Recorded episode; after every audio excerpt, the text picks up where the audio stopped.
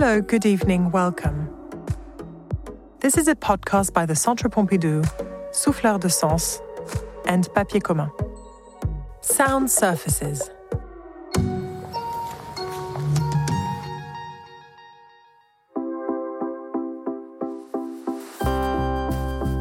Niki de Saint-Phalle. The Bride. 1963. A bride takes pride of place at the end of the long aisle running through level 5 of the Centre Pompidou. Her imposing size renders her clearly visible from a distance. The Bride is a 2.26 metre high sculpture made by French artist Niki de Saint-Phalle in 1963. The work represents a woman wearing a wedding dress. The lace base of the dress extends over a two metre base on the floor and rises up to the flared bust. Her right hand is holding a bouquet of flowers that she clutches to her torso. Her disproportionately large left hand is placed on her stomach, fingers outspread, already making her a potential mother. Her shoulders are very broad, endowing her with an unusual character, contrasting with her small head leaning to her left. Her long, dishevelled hair is undone. She is not wearing a veil. The whole work is entirely covered with plaster and off white paint. Her hastily and coarsely fashioned face is distorted. Its rough surface makes it terribly expressive and disturbing. The right eye is shut, while the left seems to gape open like an abyss. The mouth is also gaping, as if to reflect the eye. Is it the grin of a painful smile? The exhalation of a last breath? A desperate cry that escapes from this strained mouth? This bride is transfixed, deformed by suffering. Her pitiful and frightened head leans sideways in a painful distortion.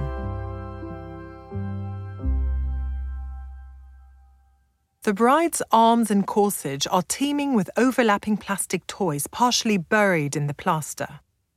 Among these objects are naked, dislocated baby dolls, sometimes no more than dismembered limbs, arms, and legs. One of the baby dolls stands out. It measures about 15 centimeters and its head is located quite close to the bride's chin. Its arms are raised, its right leg stretching downwards, the other raised towards us as if about to kick us. There are also little cars, trucks, missiles, planes, helicopters, a tractor, soldiers and warriors, weapons, a small fan, a skull. Finally, there are animal figurines, snakes, horses, a fawn. Two figurines stand out. A lizard is positioned on her right shoulder. Its long tail snakes along her arm. A bird that resembles a sparrow is sitting peacefully on her left shoulder.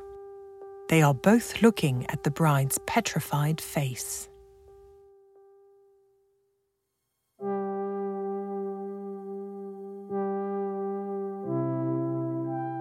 Niki de Saint-Phalle brings together heterogeneous elements and covers them uniformly with white paint. Some evoke maternity and childhood. Others, like the snake, are a reference to violence, to her past life as a little girl abused by her father.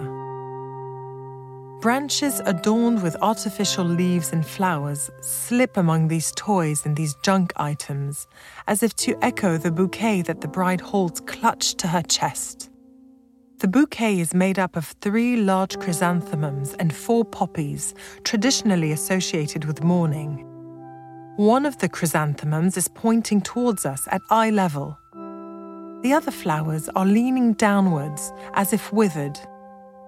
The bride seems to carry the bouquet as if it were a burden. Is this the burden of duty? Marriage is the death of the individual is the death of love. The bride is a sort of disguise. Niki de Saint-Phalle. Very near this bouquet instead of the left breast, at the level of the heart, a gaping hole. The arm of a baby doll seems to want to touch this inexistent breast and restore it to its motherly duty. The absence of a heart contributes to the horror of this representation of the bride, to the absence of humanity, of feelings, of her own desires and dreams. The long lace wedding dress seems stiff, saturated with white paint. As we walk around the sculpture, we discover that her whole body is leaning forward, as if doubled over with pain, carrying the weight that society gives her to bear that of an object of desire, that of a woman, wife, and mother. This torso leaning forward represents the accumulation of what she has suffered and has yet to suffer. The back of the sculpture is treated roughly, in an uneven manner, giving an impression of incompletion. Through the plaster, we can discern sections of the metal mesh that makes up the internal structure. Could it be that by revealing its constitutional elements, the bride is breaking free from her paralyzing plaster dress? The symbol of this dead bride is a new life. I think we're going to reach a new social state the matriarchy. Born into an old aristocratic French family in 1930 and reared between France and the United States, she claimed to have always sought in her work to express not what she thought, but what she felt. With The Bride, she reappropriates the symbolic ceremonial dress in order to question the romantic and stereotypical vision of married life. Following a period of depression and some time in a psychiatric hospital, Niki de Saint Phalle left her husband and two children to dedicate herself to art. Self taught, she quickly came to be celebrated for the radicality and imaginative wealth of her works.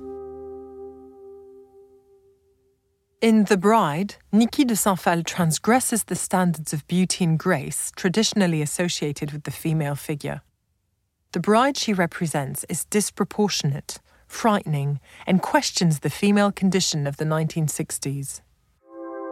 I wouldn't accept the limits that my mother attempted to impose on my life because I was a woman.